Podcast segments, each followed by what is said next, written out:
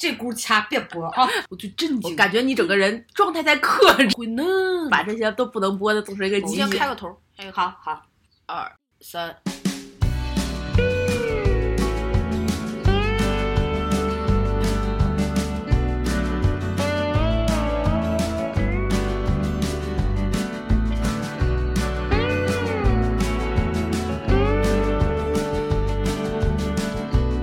，Hello，大家好，这里是葵花宝典。呃，我是你们的主播 Infree，我是娃娃，又见面了。又见面了。其实我们离上一期节目录制可能才刚录10分钟十分钟，吃了一口雪糕的时间，然后我们又出现在这儿。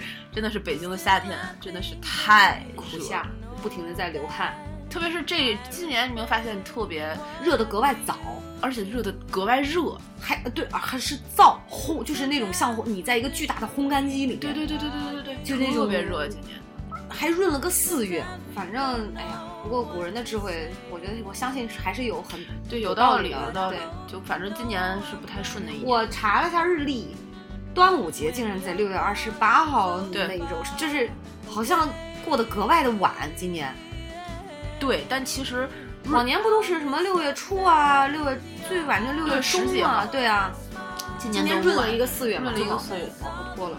对啊，没办法。而且今年这个天气就特别想在家里待着，然后开着空调，哪儿也不去。嗯，有 WiFi，有西瓜，然后有电视剧，然后你有雪。糕，对对对对对对，你就抱着几件套在家有冰可乐，快乐肥仔水。水，哎呀，太开心了。正好疫情也没什么事儿，哎，真是，真不过复工了已经。对，很烦。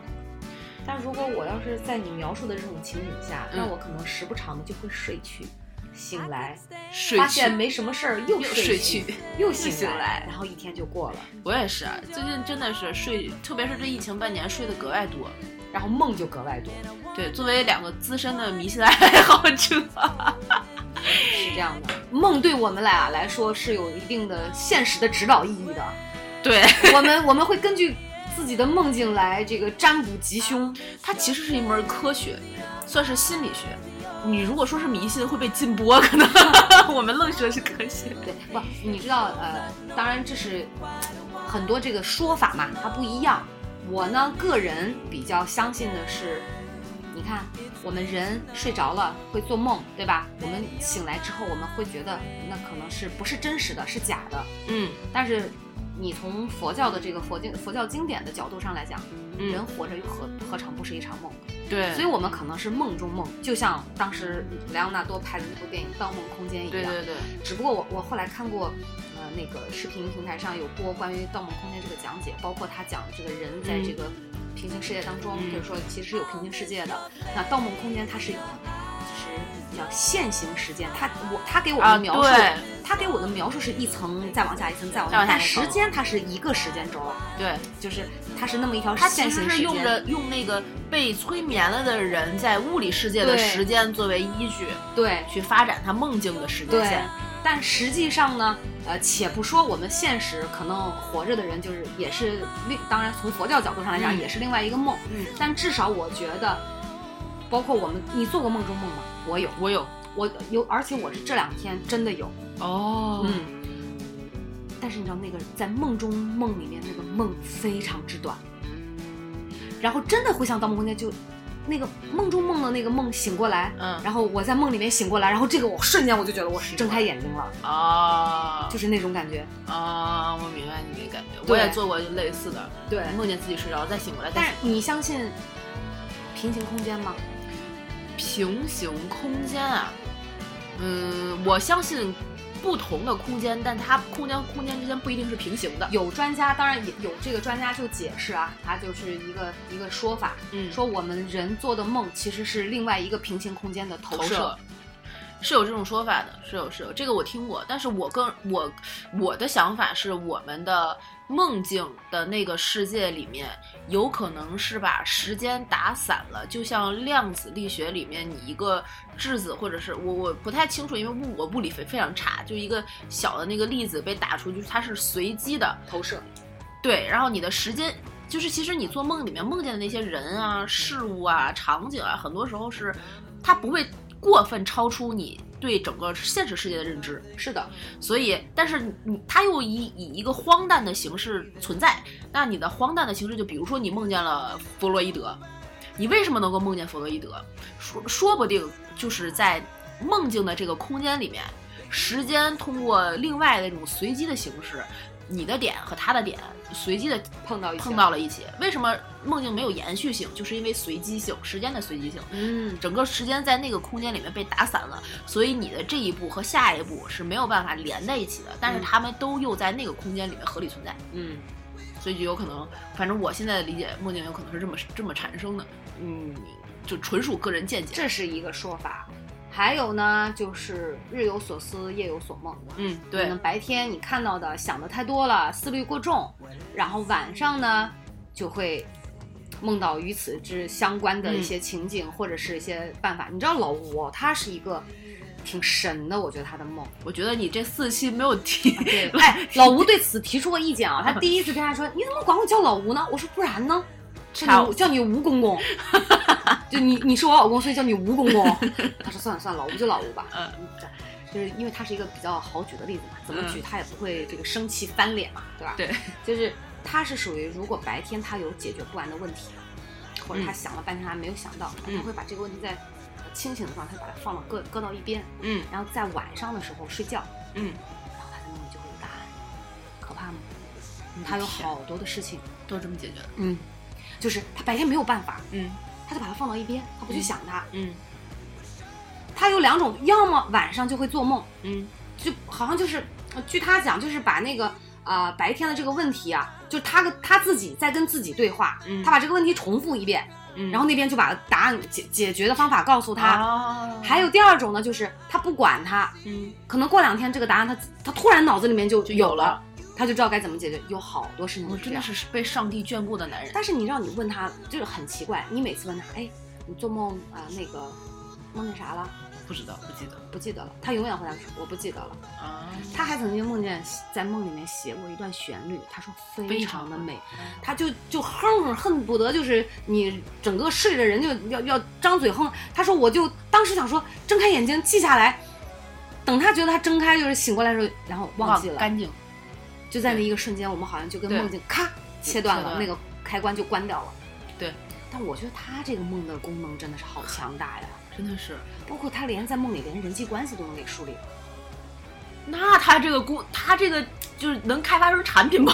哎，我真的觉得就是你知道每个人都有第六感哈，嗯或者你的这个直觉啊，嗯，它可能起的作用也是不一样的。对，它甚至在你梦里面啊、就是怎么说幻化出来的这种场景，嗯呃，人，嗯，你这个事儿也是不一样的肯。定的。你可能比如说有些人他就是每天神就神志比较散乱，可能东一下西一下，杂事儿有很多，嗯，嗯他可能很难到晚上把它集中起来，画到一个场景里面，比如说想某一个事情的解决办法。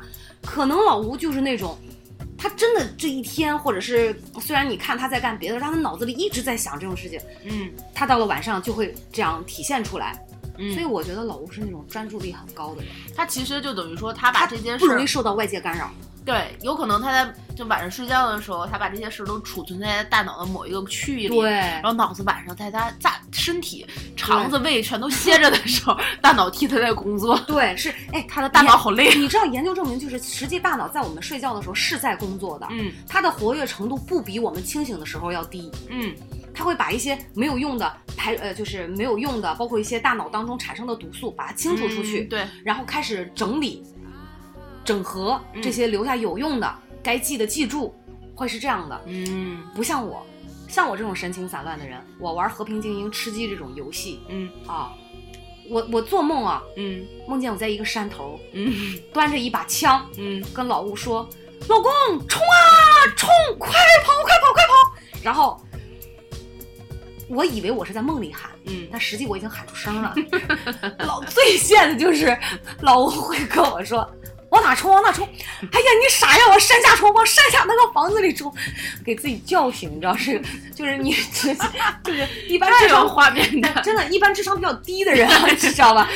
你你就可见我说自己，你你可见我多么没有成果，我就是真的睡觉之前玩了一把吃鸡。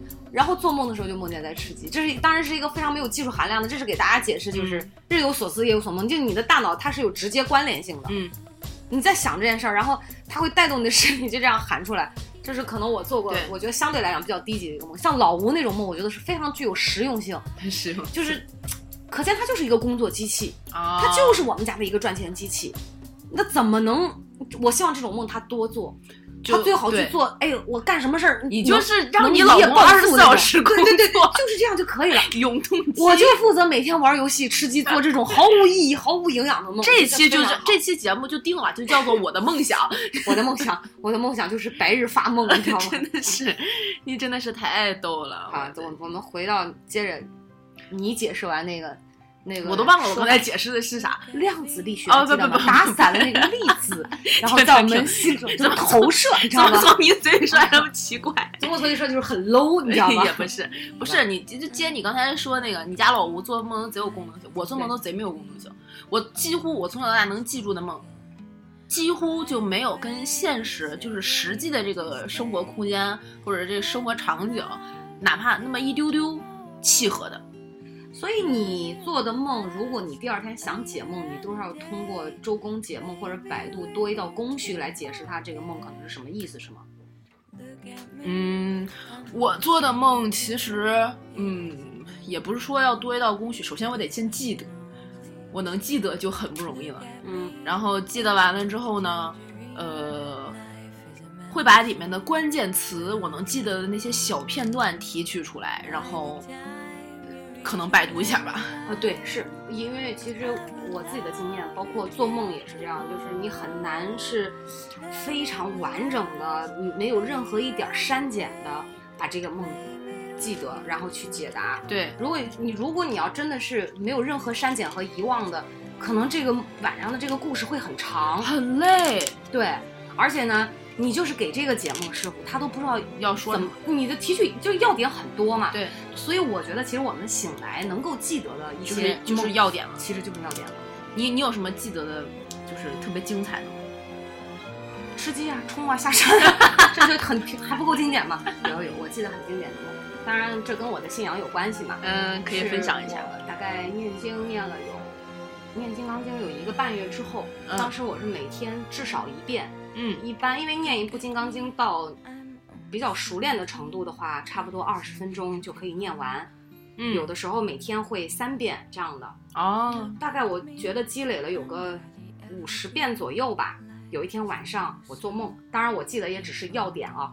我梦见我跟我妈在说话，梦见你跟你妈在说话。我我对我梦见我跟我妈在说话，我可怜巴巴的跟我妈妈讲，我说妈妈妈妈。我突然觉得嗓子就是喉咙好难受啊！我妈说怎么了？我说我觉得这儿有东西卡住了，就在我的咽喉部。嗯，我说有东西卡住了，我想吐，就是吐不出来。嗯，我妈说那你咳嗽，那你咳嗽。嗯，然后我就在梦里咳。嗯，我咳到第三下的时候，嗯，一个巨大的黑球，黑球，嗯，什么材质的我都不记得了，就是一个很黑的球。嗯，大概有手心那么大吧。嗯。就咳在我的手心里，然后我又咳了两下，嗯，蹦出了三枚硬币，一块钱钢镚儿，啊哈，那是我印象非常深的一个梦，啊哈。当然，我再讲第二个让我印象深刻的梦，这这几个梦，我接下来要说的这几个梦呢，已经。距离我做梦的时间至少有四年的时间了，但是我依旧记得，而且非常清楚，就真的印象深刻。因为我从小到大没有做过这样的梦。当然，我还可以讲一个我小学时候的梦啊。嗯，我先顺着倒叙往前讲。好，呃，也是在我那段时间，可能呃，因为那个时候心里可能比较清静。嗯，佛教里面会有一种说法，就是当你人比较静，你是发心开始去好好修行的时候。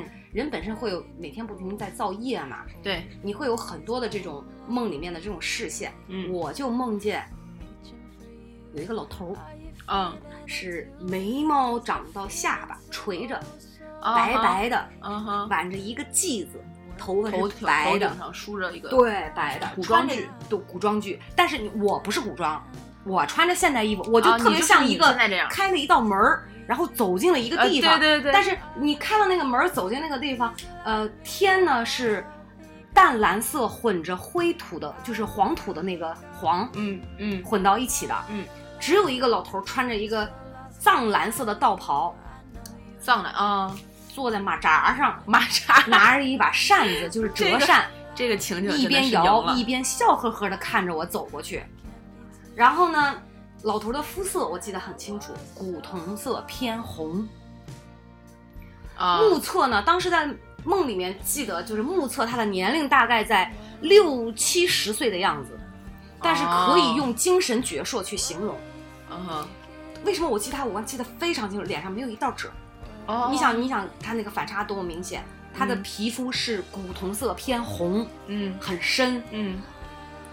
纯白色灰白的那个头发，嗯。加长呃眉毛，嗯。胡子也是白的捋嗯。捋下来，嗯。俩俩眼球啊，嗯。滴溜溜的黑，哦。然后呢，看几乎就不怎么能看得到眼白。嗯。老头冲我笑，摇着蒲扇，我记得他跟我算命，嗯。在梦里面给我算命，他坐着，我好像跟人请教啥，嗯。他跟我叽里呱啦讲了一大堆，嗯。但他一直在冲我笑。嗯。我醒来之后只能记得他冲我笑，嗯至于他算命跟我说的啥，我好像除了记得一个什么挺好的，然后剩下的一一堆的细节我就不记得了。嗯。但是他跟我讲呢，他说啊，你要回去，关键词来了啊，你要回去读什么什么莲花天龙八部嗯这个经。我当时在梦里啊，嗯就梦里的心里在想，这啥呀？嗯武侠小说啊？嗯就是我感觉我好像知道很多经，哪有这么一部什么莲花什么天龙八部这个经？嗯后来呢，就梦里面就转身儿了。他说啊，你转身，你走吧。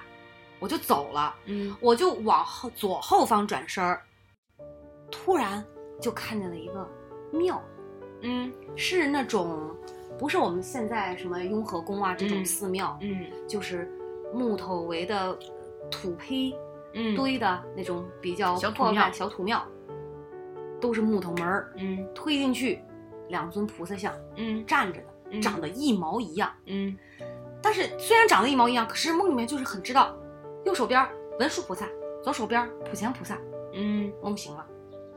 后来我就查，我说啥意思啊？这这老头谁呀？因为你知道我，对你我不记你我不太会梦见这种，就是跟我不相干或者我不认识。一般你比如说，我梦见我，我梦见过，亲人，对我梦见我跟李，连杰吃饭，你对对吧？这也不相不相关，这不相关，但是至少你知道李连杰是谁呀，哎对对吧？对对对对，梦见过我爸，梦见过我妈，这都正常，正常嘛。梦见我奶奶，我嗯当然我我奶奶就是四个老人都去世了，就是我这都梦见过。嗯但是那老头谁呀？而且那种肤色，长得又觉得你也不像说我们现在能见到的人。嗯醒来之后我就去解梦，我想说哪有什么莲花啊？哦，后来查到了，嗯不是这部经，嗯它指的是《妙法莲华经》之《天龙八部》。这《天龙八部》不是一个经，《天龙八部》不是金庸的小说吗？它里面你，但是不好意思啊，我没有看过《天龙八部》，嗯，我只看过《倚天屠龙记》，《倚天屠龙记》里面也没讲这个呀。对。那我不知道《天龙八部》都是啥，后来一查，什么阿修罗呀、罗喉罗呀、人非人啊等等，就就就列了八个。啊，但是我没有敢再深究下去，哦。我怕我迷了那个道儿，就是再也无法自拔，就把自己给吓的，我就没有再梦下去。哦，这是倒叙讲起来，我印象到现在三四年没有忘的一个梦。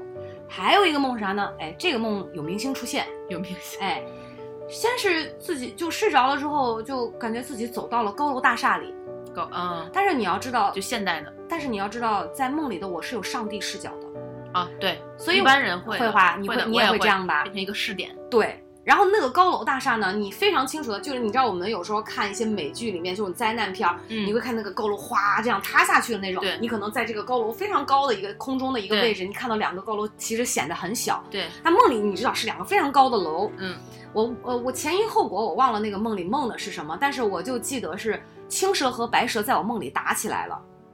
啊，但是一开始他们不是青蛇和白蛇，就是也是在高楼大厦这个耸立之间。嗯然后当时我梦见白蛇是赵薇，嗯哼就两个很漂亮的女人，嗯哼那个好像是什么清楚好像是 Angelababy 啊，还是范冰冰，就是那一挂的，你知道吗？嗯，都是长长得好看女明星。对，一开始呢，还就跟我就是在呃什么聊天儿，聊的还挺好，没有任何冲突。嗯后来他们俩就呛呛起来了，嗯，结果再一转身一变脸，青蛇白蛇就出现了，就变成蛇身了。就变成蛇身了，就变成蛇了，明星不见了，嗯，然后就打起来了。哎，可是你知道你有没有这种体验，就是做呃在你的梦境里面，你会有很看上去比较恐怖的场景，但是你心里却并不害怕。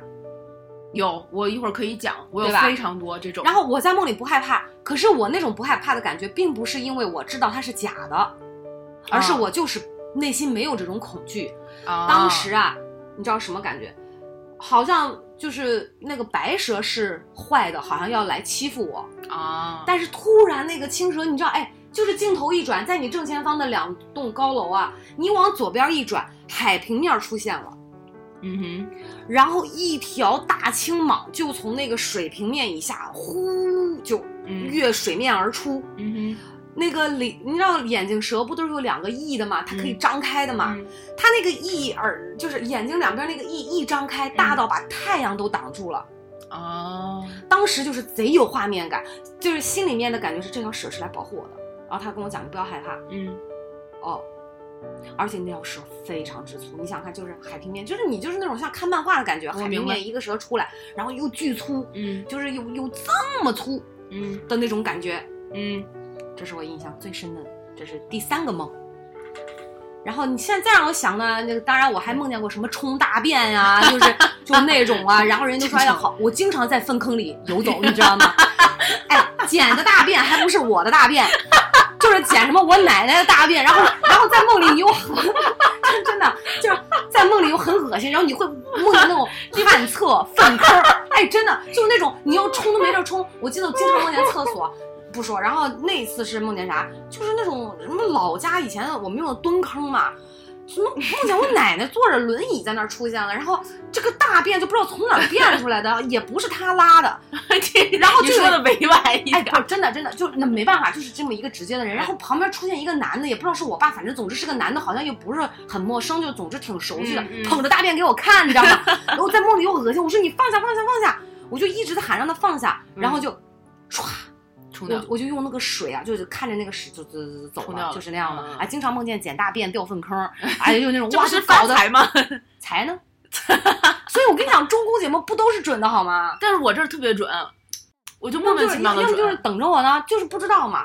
总之就是那种很恶心。还有我有一个毛病，嗯老吴经常说我讲梦话，嗯，我说不可能，我真的一我睡觉不打呼，二我没有讲梦话的习惯。然后那天这段一会儿可以逼逼掉啊，就是消音处理掉。他说有一天我做梦，凌晨四五点钟，我经常凌晨四五点钟的梦非常的多。嗯，他说我喊出来了，说你个傻逼，给我滚！这不用逼掉，这这个逼也是你你个傻逼。就是我，然后他问我，他说你梦见谁了？我说我不知道啊，醒来就忘记了。这是我，哦这是这是我近期包括那倒往再往回倒三十年前，就是印象比较深刻的梦啊。包括像还有以前什么跟我爸妈一块儿上线上山啊、拜嗯佛呀、什么嗯八十八罗汉上这些都梦见过，哦基本上都是这些好像是呃另一个维度的事儿。但是你出现的人，包括一些情景，你当然也不会说对你造成一个你你醒来就哇我好害怕，你总觉得他在暗示你些什么，对他可能在提醒你啊。比如说你最近修就念经念的不错啊，啊，哦或者是等等，因为我有宗教信仰嘛，可能会有这一方面的。嗯但是你要说实际，我也没有多想。但我小时候有一个梦，我到现在都记得，就是在黑暗里奔跑找妈妈。不知道是童话故事，呢？都不知道是童话故事看多了还是怎么着，就是在一片黑压压的森林里面，你怎么跑都跑不出去，然后你就嗯找妈妈，就是找不到，很想找妈妈。我后来发现，因为嗯毕竟看过心，也我我也是看过心理医生的人，啊就发现好像不安全感的来源，嗯。我小时候为什么会发这样的梦，是因为嗯其实内心极度的不安。嗯，你在拼命的寻找那个安全感，那种归属感、嗯。妈妈吗，啊，对妈妈，然后以前就总会梦见这样的梦，就基本上我就是这几大类，我没有什么其他，就呃。大海是经常出现的，湖经常出现。我以前还梦见过一个，你说说想不起来，这一说又说起想起一真的是，咱俩刚才蕊这个选题的时候，你跟我说我不知道说什么，然后所以我让你讲嘛，你 直到这三十分钟全是一个一个一个。今天呢就是别你一个我一个，就我讲完你再讲，好吧？然后我们再总结归纳一下，可以可以可以可以，我梦见一个梦，我觉得这个还是比较有说法，两只骆驼在海里面，你真牛逼，奇怪吧？真的是北北冥有鱼，其名为鲲了，是不是？两只骆驼在海里面，啊，这肯定是个不好的梦。我个人认为，骆驼它应该是在沙漠里啊，它怎么会在大海里呢？那你也可以解释为一个在沙漠里的骆驼，都在困境海水里也能在，因为它是活的嘛，它也能生活呀。不知道。当时我第一反应醒来之后，我觉得这梦不太好，而且呢，它不是说那种海，它那个在海上打的桩、打的地基嗯建高楼大厦，嗯就是那种露着水泥没有进行外墙装修、嗯外墙装饰嗯的那种特别粗的水泥墩子打在海里，嗯，两只骆驼就在那儿。反正总之，哦我觉得这种梦都不太好了，就就这样。但是很奇怪，但是很奇怪吧？我曾经就是，我觉得我最近就是，呃，后来就不怎么发梦了。但是嗯就之前那种梦，我就觉得我自己好像像个精神病一样，就是梦啊些，对，特别奇怪怪的我也总会梦见这种特别奇怪的。我可以从，我可以 your turn now，讲吧，到你了。我现在洗耳恭听，这半年马上给你解梦。不用不用，没有那么夸张。我可以先从小的时候开始说，好，然后再说到最近。我小的时候，我记我直到现在我都印象特别深刻的一个梦，它是一个连环梦。什么也不是连环梦，它是我在五六岁的时候，每天晚上睡觉的时候都能梦见的一个重复不断的梦，一模一样，每天晚上都是它，每天晚上都是它，很长一段时间。但具体这个这段你不会是每次尿尿床的时候都是做这个梦吧？我三岁就不尿床 了，好好好，六六岁左右的时候啊，，就每天晚上都是这个梦。但具体这个梦做多长时间我就不记得了。嗯大概的大意是那时候我小的时候五六岁还在跟我妈跟我爸住在一个屋里，然后我的床在我们那个那个屋子的最，呃，我们那个朝向是东西的，就是东边是窗户，嗯然后我的床是靠西头，嗯我爸妈的床是在窗根底下是靠东头，嗯然后呃屋子不大，因为是老房子，屋子不大。然后我晚上睡睡觉是做梦的时候，就梦见整个我们那个屋子里面，呃，我这个西头的床和东头的床中间是有一个我们家吃饭的小桌子，嗯那个桌子的上面就会有一个白色，在电视剧里面总会出现那种老式的白瓷碗儿，啊有一圈蓝边儿的那种啊啊白瓷碗儿，扎啊那那个碗里面有一碗蒸好了的特别香，然后点了香油的鸡蛋羹，哦就放在桌子上，嗯然后我就会从我的床上嗯。以我自己的身份，然后去要够那碗鸡蛋羹。嗯，但是我的那个整个那个屋子里面的空间的地面，就是那种小的时候那个老房子没有铺水泥地那种的，，对，就水泥地、洋灰地，有无数的深坑就出现了，就差也你没有井盖儿那么大，因为。呃，屋也不大，但是你就觉得那个屋虽然没有，虽然很小，但是那个坑是无限的，数量是无限的，深度是无限的，然后你就要通过你的方法，在那个屋里面度过那些坑，然后够到那碗鸡蛋羹。我连续做了非常长时间那，结果是够到了吗？我不记得了，有还是一直陷在这个过程里面？我现在对这个目目前我还能记得的是一直在这个过程里。哇，具体那碗那那个那碗吃的我到底吃没吃着？有的时候反正有，呃，我现在还能记得的，有的时候是那碗鸡蛋羹碎了，碗没碎，里面的蛋碎了；有的时候是洒了，但是我不太记得我吃到它的那个那一刻了。可能啊，在梦里吃鸡蛋羹的也不是你，不是你真的要吃鸡蛋羹，那是是谁？别人。怪吓唬人的。哎，那怎么了？真的有可能。当然这，这部分不方便让其他，我们俩私下交流。好，嗯，好的。然后就这个梦大概梦了，嗯，少说少说一个月也是有的。那你后来吃鸡蛋羹吗？我吃到我特别喜欢吃鸡蛋羹。哦，那可能还真是你，就是想吃鸡蛋羹了，你知道吗？就白天爸妈没给做，晚上做梦就惦记鸡蛋羹。一个月，那真的是太牛逼了。然后那个就在那个空间里面，我就觉得自己能飞。嗯，我是在那个屋子里，就是我不知道你梦见没梦见过自己会飞，哎呀，有吧经常 就在讲刚才大蛇那那个就是飞的。那那几年当中一直在飞，飞雪山，飞过火车，飞进商场，还有道士在抓我，你知道吗？奇怪不？而且你知道，每天睡觉之前是从窗户先飞出去，哦哇，真的从窗户飞出去我看一圈地球，然后飞到雪山，你你知道吗格？局太大了，真的你就诺亚方舟本周。而且我跟你讲，这个飞的梦从一开始你不会飞，到你慢慢学到你会飞，哇，到你会控制飞，你对想对对，飞哪就想飞哪，我也有。简直就是孙悟空在世，你知道吗？对对对对太过瘾了。就知道自己怎么控制高度，怎么控制方向，在一个巨小的屋子里能飞无限远。对，现在我说哈，可能最近因为我吃的东西太好、太多、太油腻，嗯，飞不起来，觉得自己，你别说我飞不起来，走都我他妈现实生活当中蹦都蹦不起来，你知道吗？就是你知道自己就一蹦就说，我觉得我蹦得很高，然后离地一厘米，你知道这是一种什么沮丧？沮丧就是对，对对对对对对对。然后飞接着说你的，对对，这个这个是我小的时候一直连环会做的梦，一直都会有，很长一段时间记得特别清楚。然后再往再往后倒，有的时候会做那种就是连续剧一样的。就今天是第一集，明天是第二集，后天是第三集，都是这个男主，这个和那个女主，女主不知道不一定是我，但是都是这个故事。怪不得你高中会写小说呢，我真的，你的素材来源都是你的梦啊，特别牛逼。什么过山车的、抢劫的，然后在沙漠里遨游的，全都是这个，就是一集一集一集一集，特别特别精彩。但具体的不太记得了。然后我结，我是从。我现在还能记得比较印象深刻的一个挺奇怪的是前段，诶有有个一两年了，嗯，那天晚上我就梦见我一个人走在我们小学和我们家之间隔着的那个小区里，因为我们当时上小学的时候，那个小区是必经之路，大家都会从那里面穿小道过去，然后我就从学校往家走，然后那个小区呢。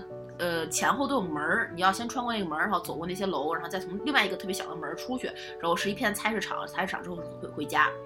然后呢，我走在这个小区里面进去了之后，呃，前面都是正常的，但是我是现在的我，就是已经长了二十多岁的我，然后呃。周围的环境呢，还是很多年上小学之前的那个环境，以及上小学之前可能有的小伙伴、小伙伴什么，但是他们就是在身边，你就过去了，你也没有注意到他们。然后就走走走走走到快出这个小区的那个门的时候呢，就有一个白色衣服、蘑菇头，长得很可爱、很很亲切，也不是亲切，就是漂亮的小男孩儿。你我我是判断不出来他到底多大，但大概十几岁是有的。然后他手里拿了一把呃花儿。小黄花，然后包着那种牛皮纸，一束一小束，然后就走过来。走过来之后，就在我马上要出这个小区的那个口那儿把我拦截住了，然后跟我说了一堆我根本就没有听懂他在说什么的话，就是一就是乱码，就自己脑补成了一段乱码。然后这这个小孩说完了这段话之后呢，就朝你扑了过来，他就想要对你实施暴行。但是我就当时梦境中的我就安抚了一下这个小男孩，摸了摸他的头，还是干嘛的，记得不是很清楚了。然后他手中的花就枯萎了，就变成了干花。然后他把花递给了我，然后这个场景我们就从那个小区的小门出去了。出去之后的下一刻就变成了我小的时候上学的那个家门口那个老房子，特别老的一栋房子。进楼道之前有一个小的，呃，算是门厅一样的地方，那没有顶儿，那儿有一个木质的长桌条桌，我坐在长桌短就是短边内侧的头，然后两侧分别坐了三个人，这三个人有认识的，有不认识的。有一些当时刚认识的同事的那种脸，嗯，然后有不认识的不知道是谁，嗯，然后的，然后那一头短短边的另一头就坐的这个这个白衣服的小男孩，然后这个小男孩呢就被这两侧这六个人审就审讯，也说了一些我根本就听不懂的话，就审讯这个孩子，然后就看他最开始是激动的，后来是平静的，最后是，呃，无奈的就放弃了，然后我就过去摸摸他的头。亲亲他的额头，然后就感觉他跟我的关系就变成了我最开始不是陌生人嘛，他就是迎面走过来，后来就变成了一个我的小弟弟，然后这个梦就结束了。这是我记得非常深刻一个很完整的梦的片段，就很神奇。但是我现在要是给你解这个梦说出来的，是不是不太适合对公众播放啊？真的牵扯一些我们。就深度迷信的色彩是吗？对对对。但是你要说这个的话，我好像真的比较有感觉，能够给你解出来是为啥，而且能关联到你现实的一些问题，是吗？嗯，可以可以。这个梦一会儿你 Q 我一下，节节目结束之后我单独截给你听。好的好的。那个想要听这段后面的话的呢？付费哈。呃，我可以在公众账号里开通打赏的功能。对对。如果大家打赏到了某一个我心里觉得可以的额度，我们就在下一期里面公布这个答案。然后这是我印象比较深刻的一个，呃，近期的，呃，不能说近期吧，就比较近期的。然后最近这半年疫情在家，不天天就睡觉睡得多嘛？嗯，你梦就做得多，梦做得多的话，我就会梦见非常多特别奇怪的事情，但是有的都不记得那么完全了，可以说几个片段。有一次是我睡午觉的时候，那天天还没有那么热，还是春天的时候，还是正常的天气。然后那天睡午觉，我一开始梦见我在一个呃正常的就现代的环境里，然后跟大家都是我身边熟识的人，但不记得是谁了。呃，在一个巨大无比看不见边儿的商场，然后这个商场里面有那种就是展柜，像就是比较九十年代那种商场，就不是现在那种呃什么恒恒隆啊之类那种大商场，是比较九十年代那种古老一点的商场，不是都有一个一个一个的那种柜子嘛？柜子里面摆的都是日用百货，什么暖水瓶啊、计算器啊，就类似于这样的日用百货。然后那个柜子高度呢，跟我差不多，在我肩膀和眼睛之间这种高度。嗯然后里面全是人，满满的，嗯有认识的有不认识的。嗯我就在这个商场里面穿梭，好像要买东西，但是一直都找不着要买什么。然后我身边的人就是，呃，有我认识的，有我不认识的，就会来回跟我交流一些我根本就不记得的事情。嗯然后在这个场景之后，那个是一个白色白炽灯的一个场景。嗯，在这个场景，那个白炽灯停，就忽然之间就停掉了，就暗掉了，嗯变成了红光。啊，哎，对，就变成了红光，然后我就从这个商场里莫名其妙的到了，就下一个瞬间还是红光的场景，就到达了一个马路的斑马线的一侧，对面呢是一片人，你看不见脸，能看见黑影。然后是密密麻麻的一整片人，有一有万人，我都觉得是有可能的。天气是什么样呢？就是红色的，能看见天边有一颗红色的太阳，但这个太阳是不发光的，整个日整个场景是红光，就像那种这个梦我又。能给你解，真的是说吧。太牛逼了。然后那个斑马线很，就像那个港片儿里面斑马线很宽很长很很，就是很清晰。你你一个人站在马路的这侧，对面是万人黑压压的在马路的那一侧，他们朝朝我走过来，对面的红绿灯是红色的灯，然后那个就就红绿灯嘛。那个红绿灯从红色变成绿色的时候，他们就朝我走了过来，我就朝他们走了过去。然后当他们走过我，我穿过他们之后，因为没有任何的感觉，我就是正常的走过了这个马路，就变成了蓝天白云。然后，在这个场景之后，我就变成了一个，我能感觉到我那个时候已经不是我了，就是这个。在那个我过完马路的时候，我的视角就已经不再是我自己的这个视角，嗯就变成了一个嗯，穿蓝色铠甲，带着一把用冰做的剑，然后梳着一个蓝色的髻，就是有那种环儿，不是有头发有那个竖的那种髻的一个男的，呃，在一片云里面有一个门，门是金金银色的吧，一个很大的门，然后我的把我就把我那把剑拿了出来，然后门口有一个人，我就在跟他搏斗，就能看到非常武侠的场面，仙侠的场面，然后那个剑。呃，时不时会碎掉，碎到第三次的时候，我没有打过这个人，然后这个梦就结束了。哇塞，我的梦都是这种这这个路子的，我没有很少会做就身边什么呃家家长里短的事儿，我几乎都没有。一般你说到这儿，我我一会儿你这这个梦这俩梦我总都能解是吗啊，都能解。我当然了，这个到底是不是真的这样就无从考证。我只能说，我直觉听上去这个故事，包括画面感非常强。我来告诉你，我的从我的角度来看，这个嗯梦是什么意思啊、嗯包括它一些呃画面呀，包括这些，它都代表着什么。嗯我讲一个算是不能说神奇的事儿吧，就是这是这个梦，我觉得可能对我来说带来的现实意义。今年疫情在家，我记得睡觉就做了一个梦，那个时候好像是三月，三呃，就是三三月三月底了吧，嗯大概那个样子。嗯然后我就梦见我姥姥，因为我姥姥已经去世了，嗯去世应该得有个七八年了吧。啊哈我就梦见我姥姥怎么家里外边屋外下着小雨，嗯。家里面呢我姥姥回来了，嗯。回来以后呢，什么我大舅、二舅、我妈，都是他舅都是他舅，就是我妈、我姨啊、两个姨就坐在一起吃饭，包括我爸，啊，具体反正好多人在吃饭，然后我姥姥也没什么表情，嗯。我就做了这么一个梦，仅仅就这么一个场景，反正就是梦见在吃饭。嗯醒来之后，我就给我妈打了一个电话，嗯我就跟我妈妈讲了，我说妈，我说我梦见我姥姥了。嗯我说嗯是不是因为咱们就是中国人嘛，毕竟嗯这个风俗传下来，嗯，还是讲究一些，比如老人去世这种烧纸啊，这种祭奠的这种活动。我说我怎么会？我因为我这么多年我都没怎么梦见过，我嗯只是梦见一次。我说我怎么会梦见我姥姥呢？嗯我说是不是应该给她去，呃，到了忌日烧个纸啊嗯什么的？你看我妈这人心也大，嗯她跟我说啥？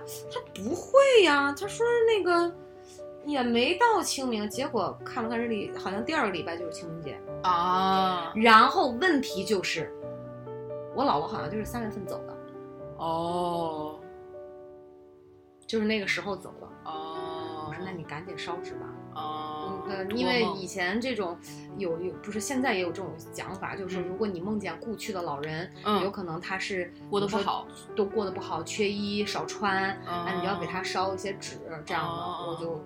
跟我妈讲，我妈说好好，我知道了。嗯然后后来好像没隔几天吧，他就去，嗯，那是是这种比较多的，就是哦梦见我奶奶次数也不能算少，但是当然可能五六次，大概这样的，有嗯。具体的想不起来了。嗯。你像上次我我刚才跟你讲那个什么抓大便那个，嗯。那是一次，也是不久之前，然后再使劲往前那咱俩是要发了呀，有可能啊，又又是水又是屎的，那就是上一期节目那些金主爸爸会来找我们，哦耶，再 Q 一遍太开心了。再 Q 一遍，公众号做起来必须 Q 上金主爸爸，就是真的是不嫌少，不嫌少，嗯，不嫌少，这这苍蝇也是肉。肉 对，然后再以前就是梦见什么，我爸我妈在我梦境里面出现的比较多，特别。多，然后唯一有一次是没有我妈，有我爸跟我奶奶。当那当然那时候我奶奶也去世了，但是怎么啊是我奶奶在哭？哭，嗯，但是背着是在一个河边洗什么东西，然后也有两条哦蛇。但你知道哎，你怎么总能梦见蛇不知道呢？蛇是经常我在梦里会梦见的东西。我也梦见过蛇，嗯，我有一次那个梦也是挺连贯的，一个挺长的，就，梦见有一次我们家那个老房子。是中间基本就是老房子没有客厅嘛，就中间是一条过道，过道中间就是厕所和卫生，就是和厨房，然后左边一个屋，右边一个屋，然后这两个屋分别有门儿，然后大门儿是在那个过道那儿。然后我记得有一次我梦见是我们那个屋，我在我们那个屋里面跟我爸妈正在正常的生活，嗯有一条巨蟒就出现了，嗯然后我就害怕，嗯我就躲到了对面那个我奶奶那屋，嗯，然后关上了门，然后我奶奶和我哥在那屋，嗯，然后就说你别怕，我会保护你的，嗯。然后那个巨蟒就在那个中间那个走道里面来回的这样游走，然后就是从那个我们家那个门其实没有窗户，但是那个梦里面是有窗户的，这个门上的那种小窗户，它的那个眼睛就从那个窗户那儿，就一个，就是你能看到它那种眼神，然后在盯着你。我就在那屋里躲着，然后下一个镜头呢，就变成了一个雪山，然后这个雪山里面呢，呃，我知道这个巨蟒应该是不会伤害我的，但是它就是一直要跟着我，嗯。然后这个眼神就赤裸裸地盯着你，嗯，然后那个雪山呢，是我去的时候是还是我这么大这个人，二十多岁，但是我的周围的朋友都是我当时的初中同学，然后那个雪山是一个用来滑雪的一个算是度假村也好，还是干嘛一样的那样一个地方，然后这个蛇呢就一直在雪地。就是那个山坡上这样往上走，然后他在过程中就咬伤了两个我的同学，哦，然后在这个过程里面，我就知我就跟他我就跟他跟他理论，我不知道为什么我能跟他理论，我说你这样做是不对的。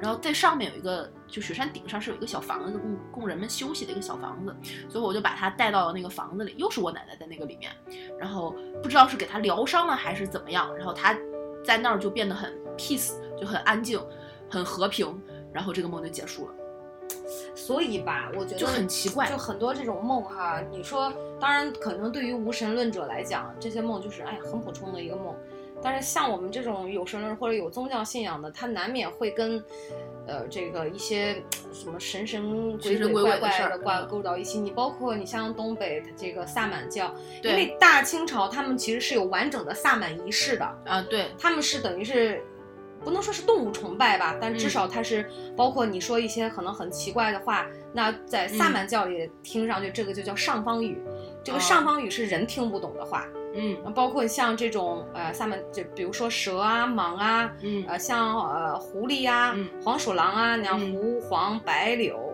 包括连刺猬嗯啊，像老老鼠呢，就可能就是诙谐，那都代表着不一样的东西。嗯哼，对，呃，我我你要说到这种，我就想起来那天我好像看了一个解梦的，是什么意思？就是他是这么讲的，但大概意就是具体的我忘记了哈。嗯我梦见了很多像呃那个蚂蚁一样大的呃虫子，嗯也不知道是那个跳蚤啊还是什么的，嗯密密麻麻一大堆，嗯就特别恶心。嗯然后后来不知道是是给他那个扫光了还是怎么样，嗯后来人家说说实际上。呃，如果你从一梦梦里面是一个比较脏的环境，嗯然后变到了一个比较好的环境，嗯那预示着可能比如说是运气啊，或者一些不好的事情是有一些转变的。嗯是这样的，你说到这个梦，我就想起来给你讲一个，我记得原来同事跟我说的一个姐们儿，她跟我讲了一个梦，她的那个梦可深，她是梦到未来的事情。哦我们当时到了那个新公司之后啊，他就觉得有一位男同事特别眼熟，嗯哼但是他一直只是说他特别眼熟，特别眼熟，但他并没有具体解释就是为什么眼熟。我说你在哪儿见过呢？其实是那个男的也是第一次见他，他也是第一次见那个男同事。后来呢，有一次吃饭的时候，他就跟我讲，他说你知道吗？其实咱们这个男同事在我梦里出现过，大概是他来这家公司半年之前，嗯哼他就梦见。怎么？大家一堆人去爬山，嗯爬山前面就男男女女都有，然后嗯这边呢是艳阳高照，那半拉呢是在嗯下雨，嗯然后就往前走的时候，刚好这个男同事回头了，嗯他看见这个男同事的脸了。哦，但是当时他在梦里面，他说那个情景也不是说就完全都不认识，就有说也是有同事啊，怎么怎么样的。嗯结果半年之后，这个男的脸就出现，就就在现实当中就出现了。哦他可能他也是东北人，但是有一些怎么说呢？呃，这种我觉得体质上的特殊吧，包括他的这些梦，嗯呃，比较我觉得他属于那种比较容易受到惊吓的那个类型。哦，所以当时他讲的那个梦的时候，我其实还是比较相信的，因为他讲的就是有鼻子有眼儿的，包括这个，嗯，你像在梦里面，呃，坐火车、坐飞机，呃，包括车，嗯它都是一种，比如说你你爬山可能是预示这个困难，你是坐车或者像坐火车、或者是嗯飞机，就是呃。度过的这个顺利的顺当的程程度，它比如说你坐火车，可能就是你前进，啊，就有嗯很、很多的讲法都不一样。哦，对，包括飞机也是这样的。哦，对，你像雪山，我也梦到过，也挺多。所以你刚才讲那个雪山这个事儿，我觉得还是怎么说，从宗教的角度来讲，还是挺有说法的，真的是挺有说法的。嗯，这么神奇。对，所以我觉得这个梦啊，要说起来就没头儿了。就是对，所以我就说，咱们可以开一个跟梦相关的系列主题。其实这个，因为你一直在生活，一直会做一些各种奇奇怪怪的梦。每个人的梦都不一样。对，我们也不需要说一定要解答什么，就分享，你就就你梦见过什么，我梦见过，他各种每个人是就是梦里的那个世界都不一样，你说不定能从里面哎觉得哦，原来世界还可以这样。对，而且我觉得，呃，这个从科学上来讲，它是跟心理有关，它是跟心理内心的投射有关。对对对，可能是你的不安全感、不安不不确定，或者是这种呃潜意识的这种做潜意识，它能够跟意识连接起来，它在你梦里面的一个投射。可能从科学的角度解释是这样，那可能从呃另外的这个嗯科学家的角度，可能是平行空间的这种投射，或者是跟宇宙一些其他相关。对各种解释从都有神论者的角度来讲，可能是呃，他是在预示我这近期，比如这一个月或者这三个月不一样的事情，或者他在告诉你一些什么事情的答案，或者他来解答，帮助你来解答你是谁，可能甚至会导导你上辈子是谁，对吧？所以我觉得，呃，这是一个发散性的一个对对对话题，没有什么特定的答案，大家也可以想一想自己曾经做过什么样的梦。对，可以的。这个其实，嗯，肯定还会有人，就是有一些，比如说比较不像我们刚才说的都这么神神鬼鬼、很奇怪的对，有一些正常的家庭的家长里短的事儿啊，甚至还有一些可能更鬼片儿一点儿的，什么鬼压床相关的，肯定大家都有做过类似于这样的梦。你说到这儿，我又想起一个梦，当然这这个梦也是我自己做过的，就是在我跟呃某一任男朋友分手之后哈，嗯就是当然他呃也是，就是他那个女朋友我也认识，然后认识之后，后来好像听说就是结婚了，嗯但我根本就不知道人家是有没有生小孩儿，这个嗯是不知道的。结果就在有一天，某一天，我突然就梦见这个女的跨过一个小的独木桥，她是大着肚子的，啊，大着肚子的跨过这个独木桥，当时肚子感觉是要临盆了，就是好像就是八九个月那个样子嘛。然后当然因为一些这个爱恨情仇的这种情感在，我就当时在梦里就特别生气，嗯我就一脚踹，就梦做梦梦见我一脚踹在他的肚子上，啊，然后他的肚子瞬间就没了，就瘪了。然后隔了没两天，我就从别的朋友那儿听说他女朋友生孩子了。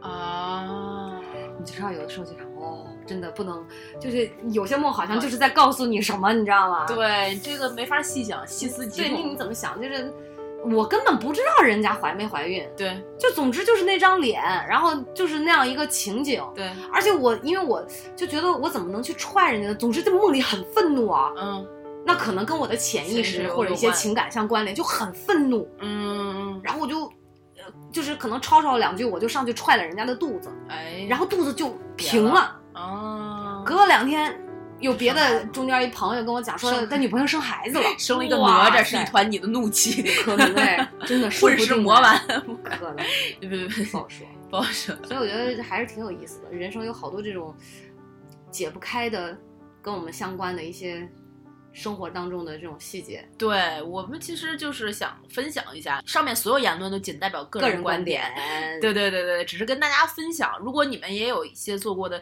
特别奇怪的梦啊，欢迎来稿欢迎来稿，对对对对，欢迎给我们在公众号 后台留言。留言，我们会把你的梦声情并茂的讲出来，让大家知道。对，，然后从我们的观点觉得，给你讲讲你这个有可能是有可能是什么？你这这个梦这东西也没有办法印证，对所以每个人有自己的说法，大家当个乐儿听。我们就是奇思妙想给大家分享一下。是的，是的，那好吧，那这一次就先聊到这儿。我要断了这个录音之后，去跟我们的娃娃姐 深度探讨我当时到底梦见了些什么了。好了，那这一期节目就先录到这儿。呃，我们最后给大家也是再带来一首歌曲吧，希望这首歌曲可以再给你们一些嗯不一样的思考和幻想。好了，那这次节目就到这儿了，再见啦，拜拜，拜拜。